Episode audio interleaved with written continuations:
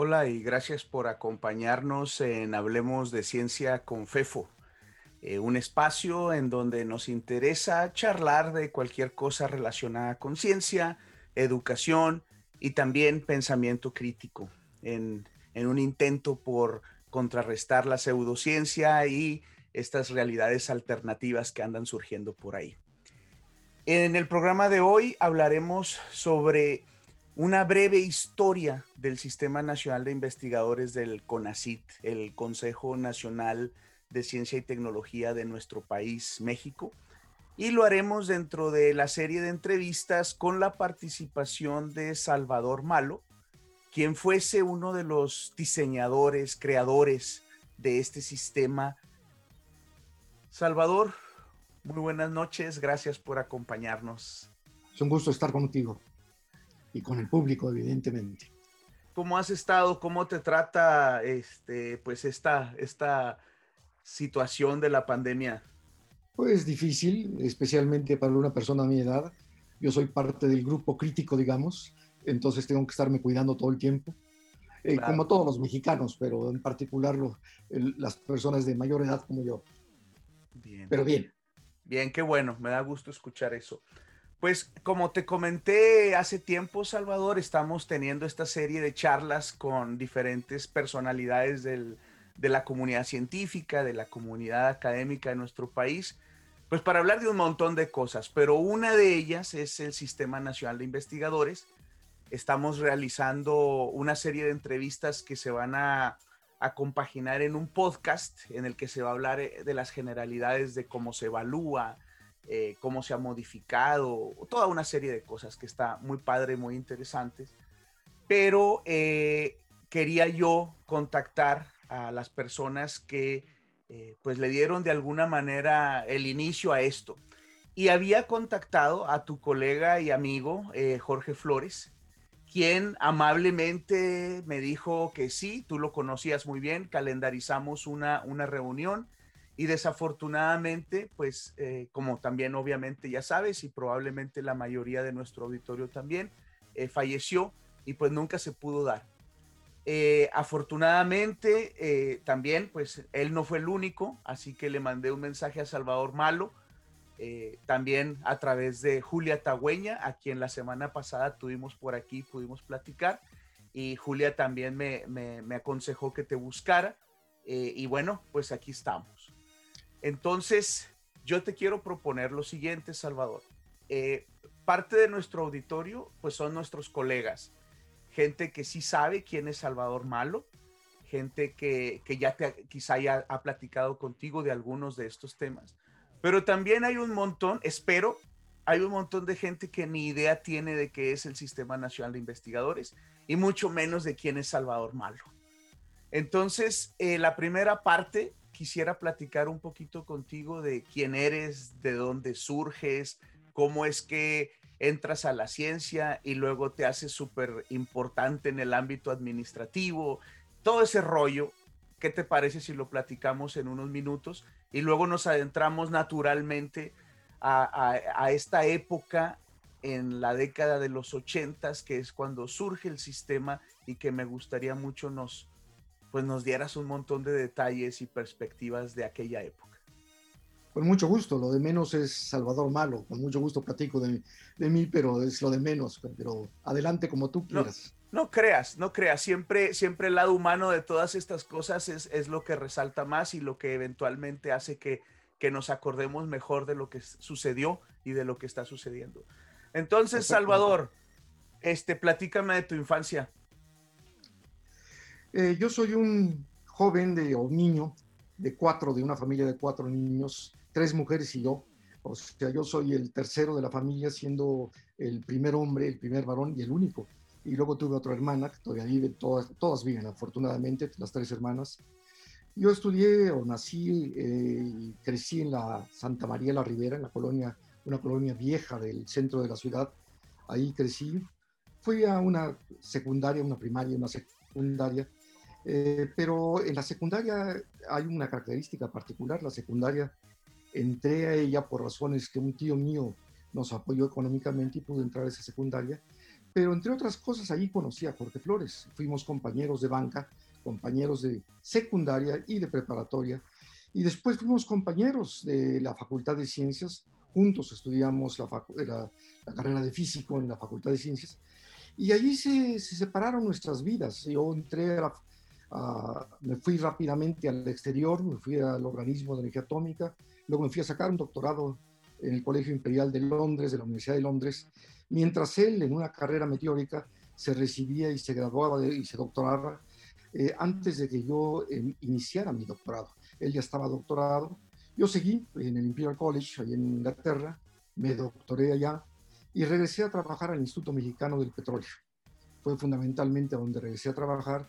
Jorge Flores ya para entonces era una persona muy importante en la, física de México. Ah, era uno de los físicos más jóvenes y notables en ese momento, y, estaba a punto de ser director del Instituto de Física, y que luego fue durante ocho años. Cuando yo estaba regresando de Inglaterra para reunirme a trabajar al Instituto Mexicano del Petróleo. Eh, mi historia después eh, se encuentra muchas veces con Jorge Flores. ¿Te puedo, te puedo interrumpir tantito? Sí. Este, ¿Por qué estudiaste física? ¿Cómo fue que te acercaste a la ciencia? ¿Que desde la secundaria ya sabías o, eso fue algo que...? Eh, yo creo que no, yo creo que lo, lo, supe en la preparatoria. En la secundaria sabía que me interesaba la ingeniería, me interesaba la filosofía, eh, pero realmente no, no, sabía mucho de física. Eh, entonces me gustaba más la literatura y la ingeniería y evidentemente la filosofía. Eh, fue en la preparatoria, seguro, ciertamente, cuando se me despertó el interés por la física, entre otras cosas porque aprendí que se podía estudiar física en México y porque me enteré de, algunos, de algunas personalidades notables en la física y tuve un tío que es el que me apoyó en mis estudios, que si bien era un, él era un geólogo, le interesaba mucho la ciencia y me empezó a, a regalar libros sobre la ciencia y eso me interesó muchísimo y eso hizo mi apetito por la ciencia y que yo fuera a la Facultad de Ciencias. No ¿Te acuerdas? Eh, eh, ah, no sé, eh, justo te iba a preguntar si eras compañero de Jorge, si hablaban de eso en esas épocas. No, no hablábamos de eso. él era, desde entonces era un agente, un, un joven muy aplicado, muy estudioso, era de los primeros en la clase, y yo no era tan brillante como él, él no era tan destacado, pero no hablábamos de eso. Sí hablábamos de cosas de estudio, pero no, realmente no hablábamos de la física todavía como una, como una carrera interesante. Eh, de hecho, nos encontramos ya en la Facultad de Ciencias tres compañeros, eh, Carlos García Moreno, Jorge Flores y yo. éramos compañeros los tres de la misma escuela y nos encontramos allí, pero sin habernos puesto de acuerdo, nos encontramos ya en la Facultad de Ciencias y allí eh, volvió a tomar fuerza nuestra amistad, de hecho, allí creció nuestra amistad, la de él conmigo y la mía con él, eh, que luego se juntó mucho en la vida, ya platicaré más adelante. Claro, entonces, claro. Está, sí. Y ahí en la facultad, Jorge, tú, ah, ya te dije, Jorge, imagínate, Salvador, eh, entrando en la facultad eh, con Jorge y con Carlos, ¿cómo era, si te acuerdas, en la perspectiva de los años uno va mezclando cosas y, y a veces es difícil recordar, pero la situación política, económica en el país, ¿cómo la describirías cuando eres un estudiante de licenciatura entrando a tu licenciatura? Eh, nos tocó una época bastante activa. Eh, nos tocó el movimiento ferrocarrilero, por un lado, nos tocó también el movimiento luego médico. Eh, nos tocaron diversos movimientos que ciertamente nos impactaron y nos hicieron participar en actividades, voy a llamarles políticas, pero realmente eran de muchachos, de jóvenes que hacíamos, que íbamos a distintas actividades políticas eh, Jorge no era tanto, no era tan, eh, participante en eso, eh, tampoco Carlos. Quizá era yo el que más participaba en eso, pero yo porque, más que nada porque tenía el que tenía quizá menos riqueza este, educativa o riqueza familiar en el sentido de libros y demás. Entonces yo participaba más en eso, cuando menos que yo recuerdo que ellos, pero era una, una vida bastante activa como estudiantes, nos sentíamos parte de lo que podía ser la transformación de México. Y además estamos muy, muy interesados en eso, muy interesados en ver cómo podíamos eh, afectar, incidir, modificar de alguna forma las eh, diferencias o las deficiencias que ya en ese momento se veían y muy serias. Yo iba a estudiar físico, varios tíos míos, porque no tenía padre, yo, mi padre y mi madre se separaron cuando yo era muy pequeño, pero varios tíos míos que de alguna forma me aconsejaban, me decían, pero estás loco, te vas a morir de hambre, este, ¿cómo se te ocurre meterte a eso? Ponte a estudiar algo más práctico, este, etcétera. Todas las cosas que seguramente han pasado muchos jóvenes físicos por ese tipo de mecanismos y de lecciones. No había lugares donde trabajar, existía la Comisión de Energía Nuclear, existía ciertamente la Facultad de Ciencias y el Instituto de Física, pero eran realmente muy pequeños comparativamente con lo que han sido o lo que fueron después. En ese momento eran un grupo de personas muy, muy reducido, el que estaba en unos lugares y en otros. Entonces era muy, el, futuro no se veía muy promisorio, por decirlo de alguna manera. No, todavía no existía el Instituto Mexicano del Petróleo y otras instituciones que luego también dieron cabida a los físicos en ese momento. En ese momento casi, salvo el Politécnico y la UNAM, no existían otros lugares donde se pudiera decir que se estudiaba física en serio. Eh, sí había otros lugares donde se ofrecía la carrera de físico, eh, pero eran muy incipientes todavía, no por falta de ganas, sino por eh, claro. Aquello era, si en la Ciudad de México era incipiente, en otros lugares, en particular en Puebla, que era donde existía también una, una posibilidad, era todavía más rudimentario lo que se podía aprender o enseñar allá. Luego te vas al Imperial College saliendo de la licenciatura o pasa un tiempo? No, saliendo de la licenciatura me voy al organismo de energía atómica. Ah, es verdad. me voy a trabajar tres años en el organismo de energía atómica en torno a lo que eran aplicaciones eh, médicas de las, de las radiaciones de todo tipo, eh, toda, desde radioisótopos que de alguna forma se utilizaban hasta otro tipo de actividades que se hacían en, todo en todo. ¿Cómo, fue, ¿Cómo fue que te fuiste?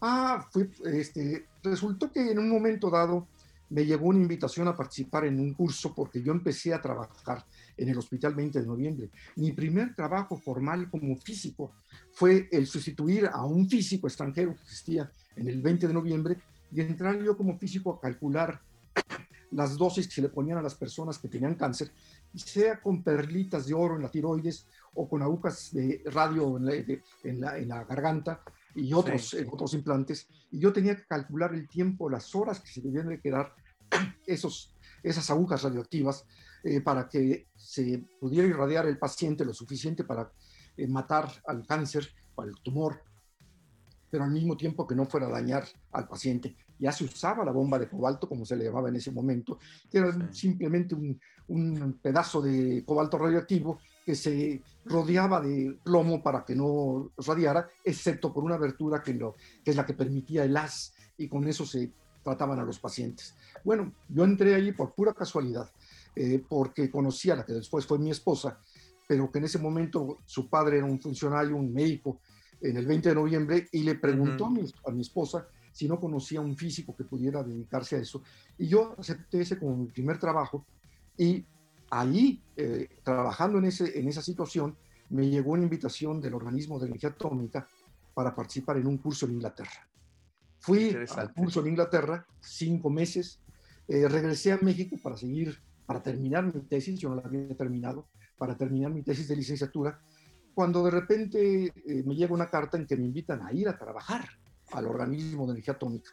Entonces acepté la invitación, la invitación era por un año, Debo decir que terminó siendo tres años, eh, pero entre otras cosas me casé sabiendo que ya tenía un trabajo y nos fuimos mi esposo y yo a vivir a, Viena, en Austria. Allí antes había estado otro, otro mexicano, el ingeniero Ivan Schutz, Juan Ivan Schutz, había estado por ahí, pero eh, yo era una persona, era del, muy pocos, había, había muy pocos mexicanos existíamos en Viena, había unas, una docena de personas que eran de México, pero yo estuve allí tres años con mi esposa, trabajando en el organismo de atómica. Pero ahí me di cuenta que mi futuro no estaba por el área de la medicina, la, eh, la física médica, sino que mi futuro estaba más por el lado de la física atómica y otras áreas que me interesaban más. Y allí solicité, estando allí, solicité entrar al Imperial College y eh, afortunadamente me aceptaron. Y entonces al terminar mi contrato en, en Viena, nos fuimos, mi esposa, yo y un hijo, ya teníamos un hijo, nos fuimos a Inglaterra y ahí saqué el doctorado, me pasé tres años, tres años, tres años y pico eh, sacando el doctorado en Inglaterra, siendo becado de la Comisión de Energía Nuclear en ese momento, ahora se llama Instituto, pero en ese momento era la Comisión de Energía Nuclear.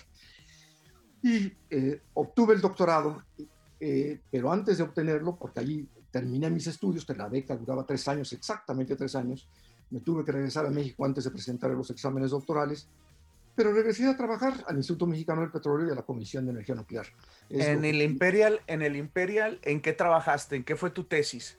Eh, trabajé en, física atómica eh, que estaba ligada con espectroscopía y con cuestiones de astrofísica.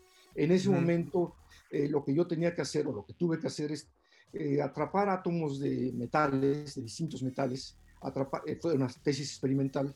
Atrapaba átomos de metales en freones, en gases nobles, en argón, en helio, etcétera, y los atrapaba y los estudiaba por medio de la luz, le pasaba una, fuente de luz y analizaba su espectro. Y con base en eso podía, podía predecir o trataba de predecir el efecto que el atrapamiento tenía en los átomos, en los niveles atómicos, porque eso se podía correlacionar con lo que pasaba en el hielo, en el que tiene que atravesar la luz de las distintas estrellas al llegar para llegar a nosotros y poder predecir entonces el corrimiento que se daba en esas, en esas, este, en esas, eh, las líneas espectroscópicas de esos metales fue un periodo extraordinariamente interesante para, para mí y, obviamente aprendí muchísimo. Pero entre otras cosas, lo que aprendí, que creo que es importante para los radioescuchas, lo que aprendí fue algo este, eh, que lo voy a explicar con, un, con la anécdota, con lo que me pasó. Yo construí un aparato grande, era un aparato grande en esa época. Para mí grande era un aparato que tenía, pues no sé, unos dos metros de largo, eh, unos dos metros de altura, y como un metro y medio de ancho, que tenía toda clase de aditamentos. Tenía, este, por un lado, un espectrómetro, o sea, tenía una rejilla de difracción para poder eh, medir la luz, tenía una fuente emisora de luz, pero también tenía el alto vacío para poder tener un vacío absoluto y poder producir, de alguna forma, tenía un hornito para que yo tuve que diseñar para hacer que se generaran un haz de átomos de metales, pero luego tenía que atrapar esos metales en una eh, superficie al que al mismo tiempo le llegaran, por un lado, los gases nobles que se helaban ante la superficie, porque la superficie estaba a una temperatura extraordinariamente baja, y entonces se formaba un hielo allí en el que se quedaban atrapados los átomos. Todo esto lo tuve que diseñar. Y en el camino eh, saqué una o dos publicaciones, pero cuando ya estaba haciendo los experimentos de mi tesis, y estoy hablando del tercer año de mi eh, doctorado, eh, estaba haciendo los experimentos de mi tesis, mi aparato dejó de producir nada. Es decir, no tenía nada. Yo decía, no tengo un aparato, tengo una estatua, tengo, tengo una escultura, porque no salía nada del aparato. Y aquí viene la anécdota, que creo que es importante para los, para los jóvenes que puedan escucharnos. La anécdota es que yo estaba desesperado porque la beca se me iba a acabar y yo no, no, no tenía resultados eh, de mi aparato. Y yo iba a ver a mi director de tesis, profesor Garton, ya murió obviamente, y le decía, profesor Gato, me está pasando esto. Y entonces me daba toda clase de explicaciones. Me decía, ¿por qué no vas y hablas con fulano? ¿Por qué no te metes a la biblioteca y ves tal o cual cosa? Pero nunca fue a, mí a, ver mi equipo, nunca fue a ver mi aparato. Yo estaba muy molesto, muy enojado de que no, no tenía una dirección que me resolviera el problema. Cuando de repente llegó el equivalente de la Gaceta de la UNAM, eh, llegó a mis manos la Gaceta del Imperial College. Y para mi sorpresa me atrapó el que la portada tenía una entrevista con el, lo que llamaban ellos el Vice Chancellor, que era el equivalente de ser el rector del Imperial College, y que le preguntaban, la primera pregunta que decían, ¿cómo hace el, Imperial College para educar a los futuros PhDs, doctores en filosofía, PhDs? Y eso me capturó este, rápidamente porque era lo que me estaba pasando. ¿Cómo, cómo hace el Imperial College para eh, hacer que sus doctorantes salgan adelante? Y obviamente leí la entrevista y la respuesta fue igualmente sucinta que la pregunta. La respuesta fue brutal. Este, me dice, la respuesta dice el, rector en ese momento, el vice chancellor, dice, pues en el Imperial College lo que hacemos es que les exigimos a, los estudiantes de doctorado lo más que podemos y les enseñamos lo menos que podemos, porque si van a ser doctores, ellos tienen que ser capaces de resolver su problema ellos solos. ¡Pum! en ese momento, como decíamos en esa época, me cayó el 20. Yo tenía que encontrar la solución al, problema, nadie me la iba a dar. Y finalmente la, tuve y la saqué y, saqué adelante la tesis y finalmente tuve que escribir la tesis en la Ciudad de México ya, porque no, no, ya la beca se había acabado. Tuve que escribir la tesis en la Ciudad de México y regresé después al Imperial College a presentarla y a defenderla y ya obtuve el doctorado.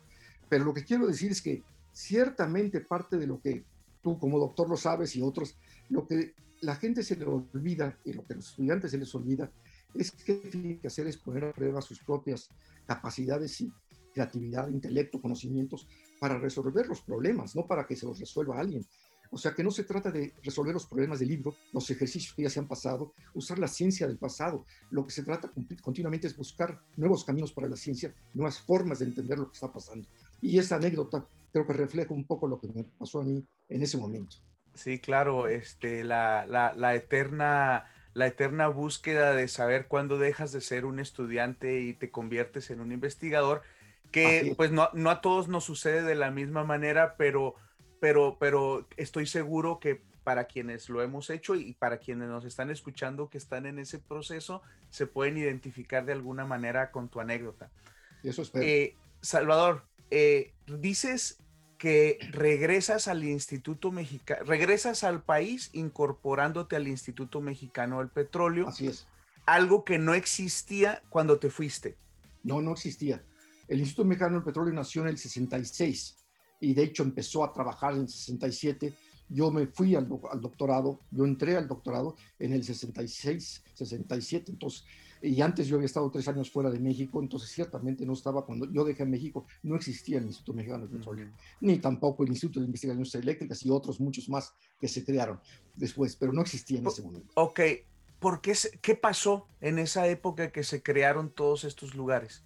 Yo creo que hubo un, interés particular en ese periodo eh, de la ciencia que venía de antes, que venía de nuestros maestros, muchos de ellos eh, eh, eran personas que yo diría, algunos de ellos sufrieron las carencias de México en, en, sentido personal, que no tuvieron realmente ni siquiera los apoyos para trabajar cuando ya tenían el doctorado y vivían una situación muy difícil porque tenían que hacer ciencia con las cabeza o con herramientas muy, muy endebles desde el punto de vista experimental.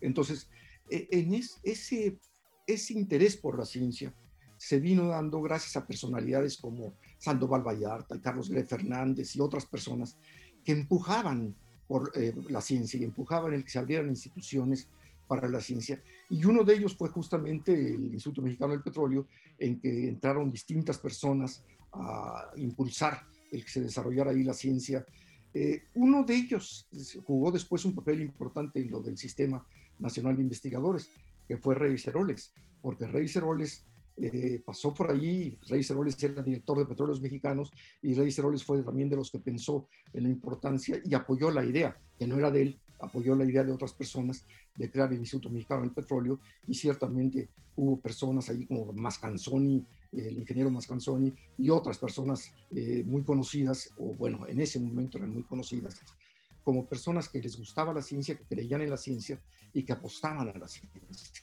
Entonces se fueron creando instituciones y fue, fueron creciendo las que existían antes, fueron creciendo. Entonces cuando yo llegué, me encuentro un, eh, cuando yo de llego de regreso a finales de los años 70, me encuentro un, un eh, panorama de la ciencia en México eh, muy distinto al que yo había dejado, en el sentido que había crecido, que había más, instituciones, pero por otro lado me encuentro un país con más dificultades económicas, empieza a haber dificultades, sobre todo a partir de los años, fines de los años 70, a principios de los 80, empieza a haber muchas dificultades económicas para el país. Eh, se acaba eh, la supuesta riqueza del petróleo o para supuesta abundancia para nosotros del petróleo y empieza a haber problemas muy serios de devaluación eh, que dan lugar, entre otras cosas, ciertamente en mi caso, a lo del Sistema Nacional de Investigadores. Yo trabajé eh, primero en, el Instituto Mexicano del Petróleo y de hecho seguí ahí un tiempo importante, eh, pasé en total 13 años en el Instituto Mexicano del Petróleo y también fue un reto para, para mí, para otras personas, porque era eh, empezar a tratar de ver cómo la ciencia podía servir a lo que le interesaba al país o a lo que le interesaba en este caso a la institución. Y eso no es fácil, es de venir trabajando para la astrofísica y para la física atómica que lo interesante era encontrar eh, el, efecto de un campo eléctrico eh, en un átomo a tratar de entender qué pasa con la catálisis o qué pasa con la, la polución, la contaminación y usar los conocimientos que uno tiene para tratar de entender eso cuando no sabe uno realmente nada de, lo, de las reacciones químicas, de los fenómenos que están ocurriendo allí, era, también fue un reto extraordinario para mí el trabajar en el Instituto Mexicano del Petróleo. Eh, lo mismo sucedió en otros lados, no puedo decir que nada más en, en el caso del Instituto Mexicano del Petróleo, lo que quiero decir es que es el que me tocó a mí, eh, y me tocó a mí ver cómo crecía y cómo, cómo se aumentaba el número de personas que entrábamos allí, sobre todo matemáticos, físicos y químicos. Eh, fue creciendo el número, eh, llegamos a ser, no sé, casi un par de, centenas los que estaban allí trabajando, cada quien con sus herramientas. Me tocaron algunas personas muy, muy conocidas en ese momento y muy distinguidas, como Virgilio Beltrán o Fernando del Río, este, eh, García Colín, etcétera. Muchas personas que pasaron por ahí y cada quien dejó su impronta. El otro que se nos ha ido recientemente, o relativamente recientemente, fue Octavio Navarro. Octavio Navarro también pasó por el Instituto Mexicano del Petróleo y fue uno de los científicos, eh, voy a llamarle, eh, más puros que sin embargo hizo, de las contribuciones, hizo las contribuciones más importantes que se me pueden ocurrir para la catálisis y el entendimiento de la catálisis. Y todo lo hacía desde el punto, con, base en orbitales moleculares y cálculos de orbitales moleculares para entender lo que estaba pasando en una reacción química que se daba cerca de metales y que producía cambios importantes y lo hacía todo eh, eh, con cálculos teóricos. Entonces, personas participaron, han participado cosas. Y era un periodo, yo creo que eh, muy rico de la ciencia en México. Era un, fue un periodo muy, eh, lo veíamos todos muy optimistamente, veíamos que se estaban dando cosas. Y en mi caso particular, algunas de las cosas que se estaban dando, que fue por ejemplo la creación de la Universidad Autónoma Metropolitana, llevó a que yo me quedara a cargo de cosas en el Instituto Mexicano del Petróleo y que mi carrera como investigador se transformara en una carrera como administrador de la ciencia y luego de la educación superior y de otras cosas. Y fue circunstancialmente totalmente, o sea, no, no fue algo que, que yo quería, fue algo que me encontré, que tuve que resolver en ese momento, porque la ausencia de personas importantes que estaban en el IMP y que se fueron fundamentalmente a la metropolitana, llevó a que de alguna manera me cayera a mí la, la tarea de encargarme de lo que la división, me encargué de dos y luego sin darme cuenta me encargué de tres hasta que de repente me pidieron que yo fuera, en ese momento es el nombramiento que, que tuve, gerente de investigación básica en el Instituto Mexicano de Petróleo. Y cuando me dijeron qué tenía que hacer, me di cuenta que es lo que venía haciendo los pasados dos o tres años, sin quererlo, sin pensarlo. Simplemente me fue cayendo la, la, tarea. Y me di cuenta que y me di cuenta que me interesaba eso, que me interesaba el promover y hacer acciones, y por lo tanto me quedé fundamentalmente con tareas de carácter administrativo en torno a la ciencia, a la educación superior, eh, y ya mis tareas de, investigador se fueron quedando en el pasado. Podríamos decir, Salvador, podríamos decir que eh, de, la época que se formó el instituto, que tú regresaste y esta etapa que estás describiendo, eh, evidentemente que aparte de que de, las personas ya como tú que estaban laborando dentro y, tratando de, enfrentar los retos que ponían los problemas, etcétera, que debió haber sido muy interesante. A la par de eso, eh, hay una realidad política en el país, eh, una clase política de, diferentes niveles, de, desde luego, que de alguna manera consideraba importante esto, porque es difícil pensar en, la generación y, en el, y, sobre todo en el mantenimiento de este tipo de empresas nacionales sin que haya una clase política que entienda o, al menos confíe en que esto es importante. Eh, yo me, sí, yo me imagino que, en esta época, pues en el caso del, del Instituto Mexicano del Petróleo, pues sí estaba también muy relacionado con esta eh, en nuestro país el petróleo en aquella época, que parece que hoy también, pero en aquella época definitivamente estábamos todos basados en ello. Y que, y que de hecho eso eventualmente vino a generar graves problemas a finales de los 70, como tú ya empezaste a, a perfilar, ¿no? Entonces, sí.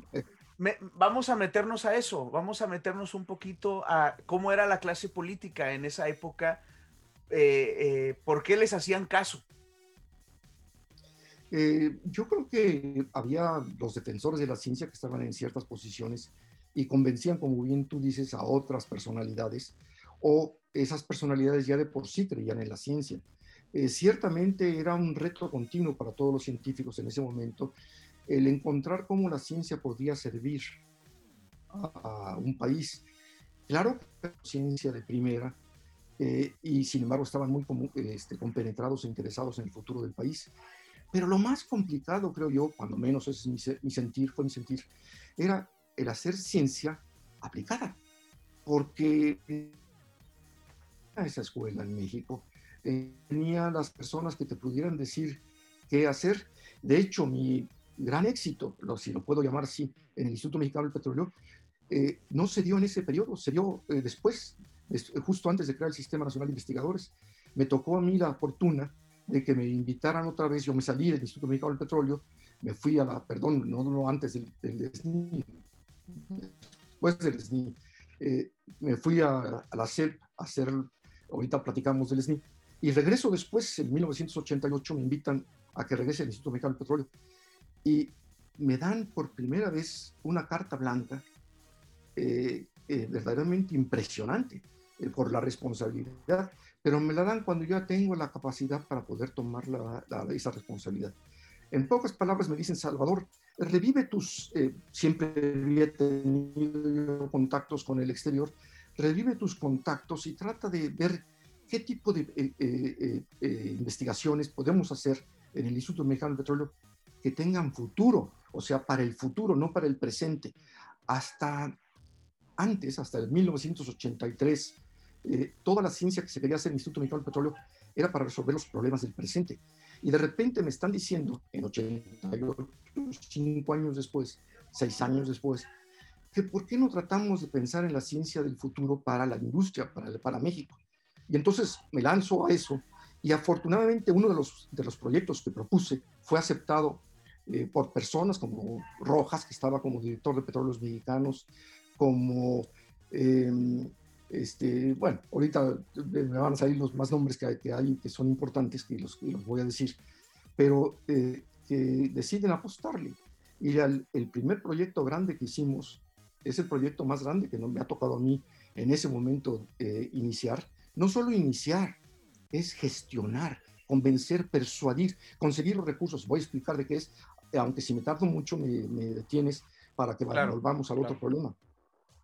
Eh, lo que hago es que logro, eh, estoy hablando de 1983, eh, 82, perdón, 88, eh, voy a, voy a Los Álamos, todos los físicos sabemos Los Álamos, la importancia que tiene, voy a Los Álamos como un invitado especial y literalmente como si yo fuera un productor de cine, me meten en un salón grande en donde hay toda clase de pantallas y eh, máquinas copiadoras y teléfonos y todo lo que se quiera, pero nunca salgo de ese, de ese lugar.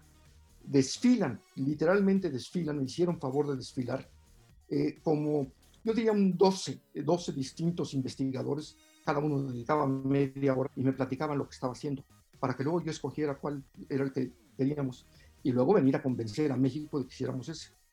El problema que escogí y que es extraordinario, es un, un fenómeno eh, precioso, escogí el problema de la contaminación en la Ciudad de México. Luego, eh, como me salí del IMP y otras cosas pasaron, ya eh, no se habló mucho de eso, pero el, el, el fenómeno, el estudio que se hizo, fue extraordinario, fue una, una, el estudio más importante de su tipo en el mundo. Lo que, lo que descubrí allí en Los Álamos es que por, algún, razones muy obvias se había acabado la Guerra Fría y quería, ellos tenían que tener contratos. Ellos no, en Los Álamos no viven de un subsidio, viven de contratos, o vivían en esa época, y de contratos que les daba el Departamento de Energía o el Departamento de la Defensa o este, intereses eh, de, otro, de otro tipo. Pero resulta que yo ahorita, con en ese momento, con el final de la Guerra Fría, pues querían contratos. Y entonces a mí se me ocurrió el de la, el de, bueno, ellos presentaron las cosas que yo dije, esto, punto, es lo que queremos en la Ciudad de México. Existían, eh, voy a tratar de decirle al público rápidamente lo que es. Existía en ese momento, habían pasado los accidentes de Three Mile Island, que es un ejemplo de tipo Chernobyl, no, es tan fuerte, no fue tan fuerte como Chernobyl, pero existía el hecho de que salí, se podían salir gases radioactivos y podían invadir otras áreas. Y por lo tanto, los Álamos seguramente se había puesto a estudiar cómo hacer eso pero estaban haciendo las computadoras, literalmente naciendo.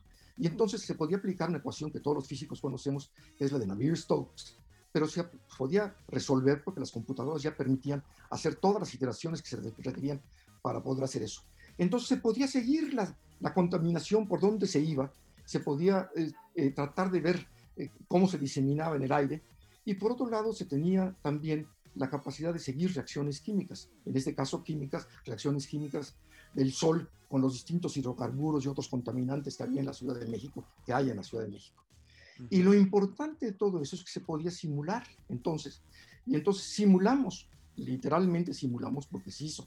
Con ellos ahorita cuento parte de las peripecias para lograr eso.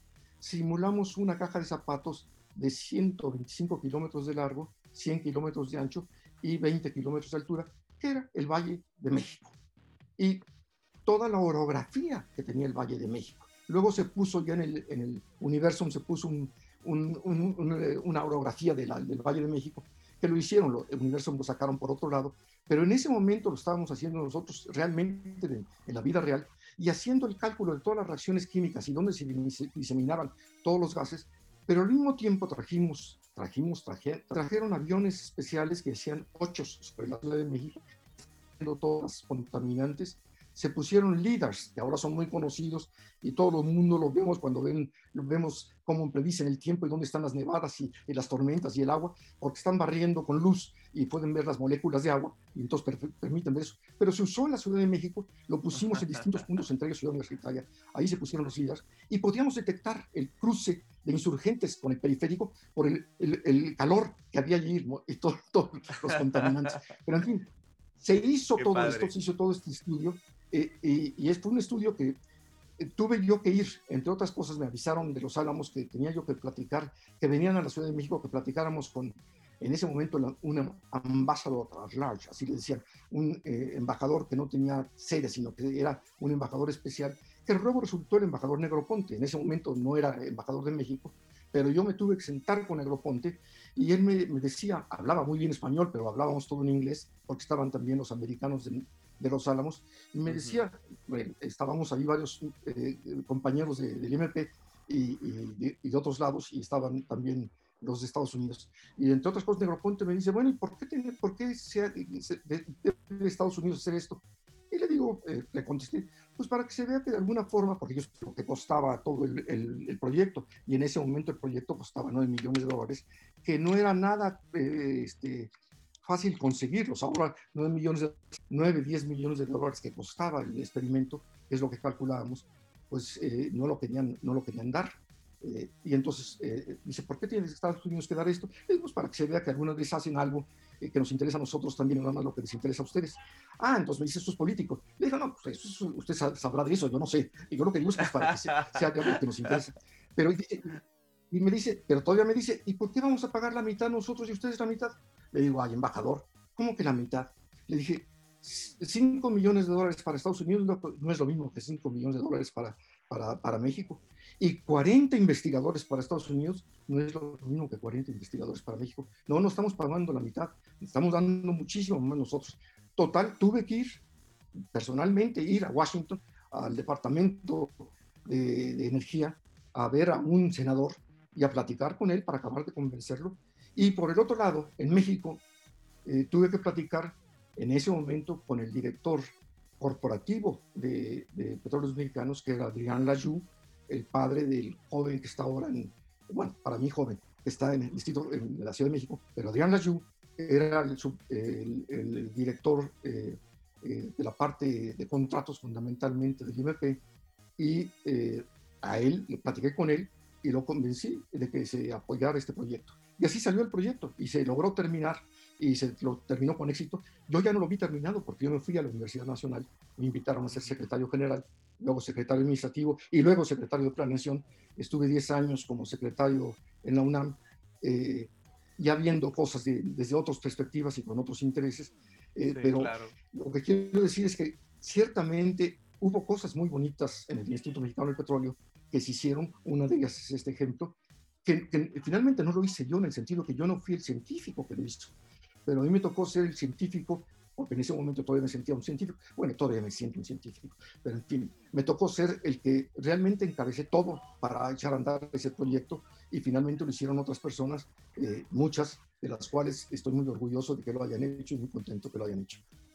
Parte muy importante, este Salvador, parte muy importante la de la gestión, la negociación, y que a veces en las comunidades científicas es difícil eh, cristalizarla, ¿no? Esa, ese puente, que, que, más que puente debe de ser una membrana súper permeable entre eh, la, la, política pública, la toma de decisiones y la ciencia, a final de cuentas, y que en, países como el nuestro todavía depende mucho depende muchísimo de, que, de que tengamos la suerte de que caigan individuos como tú en este caso, pero, pero que no hemos logrado, este, como misma comunidad científica, eh, entender eso bien al 100, ¿no? esas gestiones. Y, y, aparte, pues nuestra formación como científicos, mira, o sea, tú, tú acabas de decirlo, cuando yo era científico, bueno, todavía me considero científico. O sea, eso en realidad a mí me dice muchísimo, porque porque es algo que, pues, eh, como, como vulgar o como eh, comúnmente se dice, desde pequeñitos, al, formarnos como científicos, como que si no estamos nosotros metidos en el cálculo, si no estamos nosotros metidos en, el, en, arreglar el aparato o diseñarlo y andamos buscando dinero, como que son, como que son cosas separadas, ¿no? Y es una lucha interna, es una lucha interna y personal, porque a final de cuentas uno está enamorado del conocimiento, ¿no? Es, es como ahorita que platicabas sobre tu aparato de dos por dos por uno y medio. No sé, no sé si seas buen, buen actor, pero tenías una sonrisa eh, de, que, de que se notaba que lo disfrutaste, aun cuando sufriste, lo disfrutaste y disfrutas esas cosas y, al mismo tiempo sabías que tenías que hacer otras cosas, ¿no? Y, también buscarle el gusto y entender la trascendencia. Qué padre, qué padre. Desde luego, pero déjame decirte otra cosa para, para que también para tu, público. Eh, creo que si yo hubiera tenido que hacer lo que hice en el Instituto Mexicano del Petróleo cinco años antes, no lo hubiera podido hacer, aunque me hubieran dado carta blanca. Tenía que tener la madurez de decir, no, no es que yo tenga que hacer todo. Yo lo que tengo que lograr es poner en conjunto, juntar a las personas que van a hacer esto y aquello y lo demás allá, para que poder hacer una cosa, una ciencia que sirva, un proyecto que sirva a México. O sea, tuve que volver a tener esta, ay, esta lección que aprendí de, del Imperial College, de que se trata que yo encuentre, no, no que yo haga el trabajo necesariamente, pero que encuentre los eslabones que se tienen que unir para que se pueda hacer una ciencia aplicada. Antes, mi gusto por la ciencia básica me hacía hiciera lo que yo quería, en lugar de buscar cómo hacer algo que ellos querían. Y eso creo que también fue es, señal, para mí, una señal de madurez personal que no podía haber tenido antes. No la, no la pude hacer. Ya cuando, después de eso, ya podía hacerlo perfectamente y me sentía muy capaz de entrarle a problemas muy diferentes de los que yo conocía, no porque yo supiera eso, sino porque sabía que podíamos encontrar la solución a esas cosas y podíamos juntar personas que supieran cómo encontrar la solución. Excelente. Este, en, relación con eso y de que de alguna manera viene desde tu formación en el Imperial, eh, Genoveva Amador Fierros en Facebook comenta que ella dice, creo es la mejor explicación que he escuchado de cómo se forma un doctor. Gracias, doctor Malo, es un gusto escucharlo. Este, te comparto ese comentario de, de, Genoveva. Eh, bueno, entonces ahora sí, regresémonos un poquito, ponemos los frenos y vámonos a, los últimos 15 minutos de esta entrevista, Salvador. Lo que a mí me interesa saber, lo que a mí me interesa saber, porque yo, yo creo que tú puedes platicar horas de esto y seguramente te voy a volver a molestar porque me está gustando mucho, no sé a ti, pero yo te voy a volver a invitar.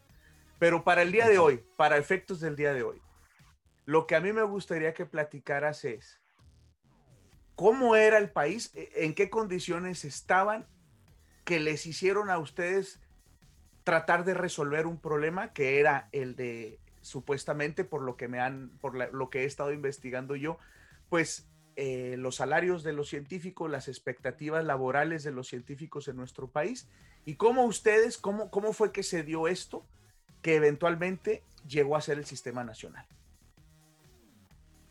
Fueron una conjunción de factores. Eh, te decía yo que eh, eh, yo estaba ya en el Instituto Mexicano del Petróleo, fue esto en el 86, eh, perdón, en 88, me estoy yendo muy adelante. En 83 estaba yo en el Instituto Mexicano del Petróleo, en 82, 83 estaba en el IMP. Ya sabíamos, estaba, se estaba haciendo ciencia en México y estaban, el Instituto de Física había crecido de manera extraordinaria, ya había apéndices, por decirlo así, del Instituto de Física, ya se arruntaban otros institutos que, que luego hemos visto como el de ciencias nucleares y otros. En fin, ya había, eh, ya teníamos ciencia y en, otros, y en otras partes de la Ciudad de México también, del país ya había ciencia. Pero de repente empezó a haber una crisis económica muy seria, estamos hablando de 82, una crisis económica muy seria, estaba el presidente de la Madrid y eh, viene una devaluación y el peso mexicano estaba realmente eh, en una situación verdaderamente lastimera. Pero los salarios de los eh, investigadores estaban en una situación todavía aún más lastimera, según yo. entonces estábamos todos buscando cómo poder remediar ese problema y había distintos esfuerzos. Yo sé de unos que se estaban haciendo en el, en el CONACIT, eh, porque teníamos amigos allí como eh, eh y como este, eh, ya, se, ya se me fue ahorita, otras personas que estaban ahí trabajando, Raúl Ondarza y otras personas. Pero en fin, había varios que estaban trabajando y veíamos el problema de los salarios y en particular los problemas de salarios en la UNAM y en el IMP mismo, etcétera.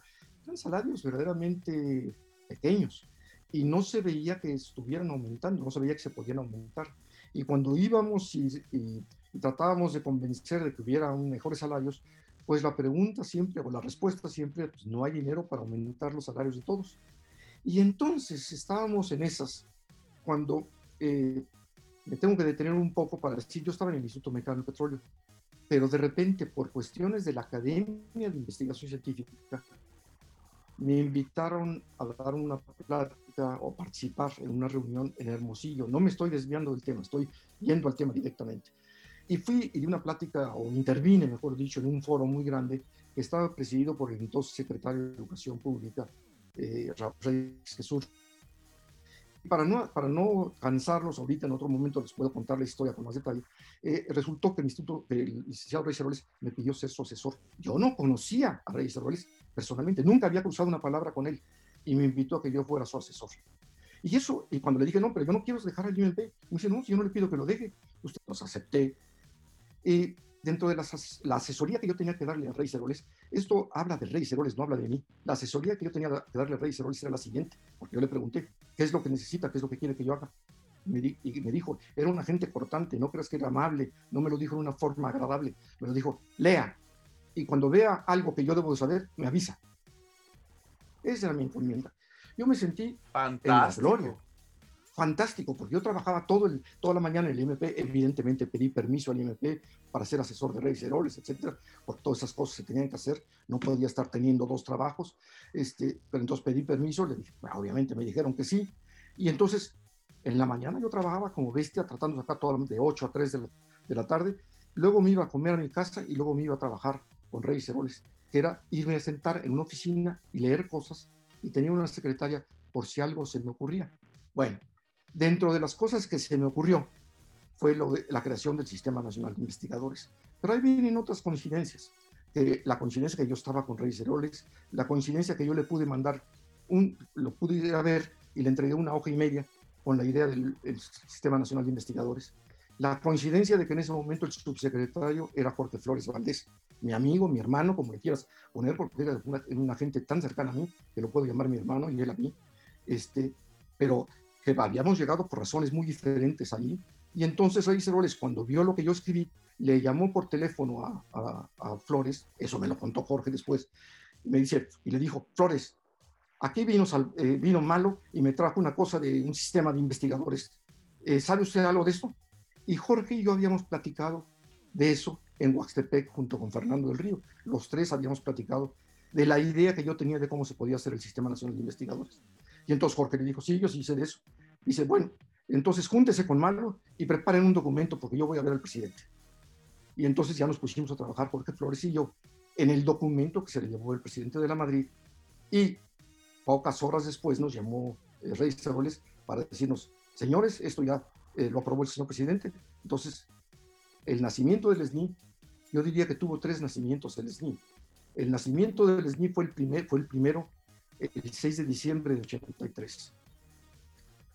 porque yo estoy hablando ahorita, estoy hablando al, auditorio de, las, de, estos, de estas pláticas que estábamos teniendo, y esas eran en octubre de 83. Y nos pusimos a trabajar, preparamos las cosas, y eh, llevamos, y el presidente llevó el secretario de Educación Pública. Y él nos dijo que nos pusiéramos a trabajar. Y yo como eh, joven diligente, o en ese momento más joven que ahora, ciertamente, casi son 40 años atrás, este, en 83, eh, empecé a preparar lo que yo consideraba que eran los estatutos y el reglamento. Y se los llevé. Y me dijo, no, no, no. Y le digo, ¿por qué? dice, no, no, los quiero ver. ¿verdad? Este, y, entonces me, dice, eh, me dijo, deje que la arquitectura tenga muchos papás. Se refería a que yo tenía que ir, y así nos instruyó, a ir a la, con la Academia de la Investigación Científica y a trabajar con gentes como eh, Martínez Palomo, Sarucán, eh, Daniel Reséndiz, eh, Pablo Rudomín, etcétera, para que la academia empezara a trabajar los estatutos del Sistema Nacional de Investigadores. Pero debo enfatizar que esto habla mucho de Reyes Heroles, nuevamente, no habla de mí, habla de que él dijo, efectivamente esto lo tiene que manejar la academia, no quiso que fuera una dependencia de, la SEP, no quiso que fuera en ese momento así. Jorge Flores, decir con toda certeza, digo con toda tranquilidad, eh, porque además él lo hubiera dicho públicamente también. Jorge Flores le dijo delante de mí al secretario de Educación, Reyes Heroles, oiga, maestro, ¿por qué le dice maestro? Este, pero es que eh, yo creo que se lo tengo que decir a, se lo tenemos que decir a Conacit. Esto estoy hablando de octubre, noviembre de 83, antes de que el presidente de la Madrid anunciara la creación del sistema. Y la segunda vez que insistió Jorge Flores con que tenía que tener su autorización para ir a platicarlo al CONACYT, le dijo, ¿qué no entiende, doctor Flores? Esto es un secreto del presidente, usted y yo. No se, no se dice esto, ni una palabra, hasta el 6 de diciembre que lo anunció el presidente. Pero después fue al revés. Este, después lo que dijo es, ahora sí, que cree la academia ponga las reglas, que la academia maneje el, el sistema, que se elija cómo, cómo se van a hacer estas cosas. Y ciertamente ahí el papel de Jorge Flores fue extraordinario. No creo que se hubiera podido sacar adelante el Sistema Nacional de Investigadores sin una personalidad como él a la cabeza en la subsecretaría para llamar, eh, conciliar, juntar personas, porque aparte del, del reglamento, dense cuenta que en ese momento se tenía que escoger a las primeras comisiones dictaminadoras. No había forma de, pasarlas por un sedazo eh, porque no existían los que iban a hacer la evaluación. Entonces, el que hizo ese sedazo, obviamente respaldado después o apoyado, o, ya sea por mí, pero sobre todo por Reyes Heroles, fue Jorge Flores. Él se reunió con uno tras otro, tras otro de los grandes científicos de México en ese momento, de todas las áreas, para tratar de formar las primeras comisiones dictaminadoras que fueran a echar a andar el Sistema Nacional de Investigadores. El Sistema Nacional de Investigadores nació la segunda vez cuando salió el decreto de su creación, casi ocho meses después, eh, o sea, uno fue el 6 de diciembre, el otro fue en julio de 84, y la tercera vez que nació es cuando nació ya, porque la convocatoria ya se había lanzado, que fue a finales de 84, y de hecho fue en principios de 85 cuando se eh, empezaron a presentar los candidatos. Pero eh, nada más para terminar, porque seguramente ya estamos muy cerca del momento de terminar, debo decir que a mí me costó dejar el Instituto Mexicano del Petróleo esto, porque yo tenía esta, esta tarea maravillosa de estar haciendo, por un lado, mi trabajo de eh, administrador científico, para llamarle, director científico, para llamarle de alguna manera más adecuadamente, y por otro lado, de ser una persona que estaba pensando políticas nacionales en la tarde. Pero cuando ya se aprobó el Sistema Nacional de Investigadores, eh, Reyes me dijo, pues quiero que se venga para acá para hacer esto. Eh, y fui yo, cinco años, fui, fui, el director, en ese momento no se le llamaba así, se llamaba secretario ejecutivo, pero en fin, fui el director del SNI y tuve que dejar el Instituto Mexicano del Petróleo y me fui para allá porque ya no podía tener las dos cosas. Cosa que significó en ese momento, lo debo decir aquí ahorita ya no tiene mucha importancia, significó que yo ganara menos porque iba, iba perdía, un, perdía una asesoría, digamos, eh, la, una asesoría importante que tenía con Rey Ceroles, ya no fui su asesor, ya fui el director del Sistema Nacional de Investigadores, pero por otro lado, tiene muchas, hay muchas anécdotas que también me, me da mucho gusto haber hecho eso, o sea, no me estoy arrepintiendo, simplemente estoy diciéndolo como un ejemplo o como una, más que ejemplo, como una cosa que deben saber también las personas porque se cree que todo es, todo es muy fácil y que las cosas se dicen y se hacen. Y pues no, no cuesta mucho. Ya en otro momento platicaremos más de lo que costó hacer el Sistema Nacional de Investigadores. Sí, claro que sí. Este, me da, me da mucho gusto, pues, eh, te has de imaginar uno que está en estas cosas eh, y que es muy metiche, este, le, gusta enterarse de, las cosas que están sucediendo. Eh, a mí me llama la atención, bueno, lo que dices de Reyes Heroles, porque evidentemente dentro de lo que le correspondía, pues por lo que dices, jugó un papel fundamental eh, eh, eh, en esa actitud, en, primero llevarte como asesor y que, que además te dejara hacer prácticamente lo que quisieras, entre comillas, que evidentemente él, sabía que tú le ibas a decir cosas que podían ser importantes. Y bueno, entonces me queda claro, Salvador, de que la intención original sí fue, pues de alguna manera, el rescatar a, las personas que, hacían investigación en el país en aquella época de una situación económica difícil. Se nos estaban yendo unos a otros países, otros a sus propios negocios, a sus propias tareas, eh, teniendo que abandonar la investigación como en cierta forma lo tuve que hacer yo, pero por razones muy diferentes, teniendo que abandonar la investigación porque no les alcanzaba para vivir. Entonces, eh, pero además, esta, esta medida atendía a unos cuantos. A diferencia de aumentar el salario a todos, que no se podía, era, era, eh, si se daba el mismo dinero para todos, se subían medio por ciento de los profesores universitarios. Y en cambio en esto podía subir el 10, el 20, el 30% de los salarios y eso salvó en muchos casos a la eh, comunidad científica, creo yo. Sí, que eso que acabas de decir me trae a lo siguiente y que de una vez te quiero comprometer. Eh, evidentemente que pues a, los 36 años que llevamos con el ESNI, este ha ido evolucionando, ha ido creciendo, otras metas, e, etcétera, etcétera, etcétera, y eso tiene su, su propia historia interesante. Pero también eh, este mecanismo, esta creación de este sistema, tuvo una repercusión en la forma en que se evalúan a los académicos en las universidades públicas. en el futuro cercano eh, de la creación del SNI, empezó a haber procesos de, evaluación para los profesores, se empezó a buscar que las universidades públicas estatales eh, contrataran a personas con doctorados y que los que no tenían se formaran. Se empezó a, de alguna manera, imitar en algún tipo de esquema con sus cosas, con sus detalles, eh, y eso nos ha llevado de las universidades en los inicios de los noventas a las universidades en el 2020. Y creo que ese es un tema que ni modo, Salvador, este, vamos a tener que agendar una reunión porque tú has estado involucrado también en eso de manera muy importante y eh, estoy seguro que nos puedes dar mucha información y te podemos hacer muchas preguntas al respecto. ¿Cómo ves? Con mucho gusto. Con mucho gusto. En otro momento, encantado. Excelente. Pues yo quiero agradecerte, Salvador, por tu tiempo y, por compartir con nosotros esto en esta noche, ya casi navideña. Eh, y bueno, este, desearte eh, pues lo mejor para el próximo año y en, y en breve me pondré en contacto contigo para organizarnos y tener otra charla. Muy bien, Fefo. Mucho gusto. Un placer y felicidades a todos y a ti en particular. Gracias, muy buenas noches. Buenas noches.